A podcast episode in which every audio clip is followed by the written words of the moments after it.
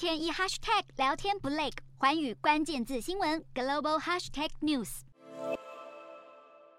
就在中国频频扰台之际，美台关系也出现重大转变。美国参议院外委会十四日以十七票赞成、五票反对，压倒性通过了集结国会两党议员意见的台湾政策法案修正版，体现出拜登政府以及跨党派议员对台湾的外交、军事以及经济上的支持。为了不跨越一中政策的红线，美国修正了原先版台湾政策法案中部分较敏感的条文，例如将原先被列为美国政策级别的驻美代表处更名案淡化成较具建议性的。国会意见级别。另外，修正版也移除了将美国在台协会处长任命程序比照一般美国驻外大使进行的要求，也取消赋予台湾主要非北约盟国地位的条文。不过，在实质的援助方面，修正版法案不但保留了美国未来四年提供台湾四十五亿美元（约新台币一千四百一十亿元）的外国军事融资，还加码在第五年提供二十亿美元（约新台币六百二十八亿元）的无偿军援，还会在军备移转方面以对待主要非北约盟国的方式对。对待台湾外交方面，法案将支持台湾主权象征，包括展现中华民国国旗；而在经济方面，法案则推动台美双边自由贸易协定，更提到让台湾参与印太经济架构。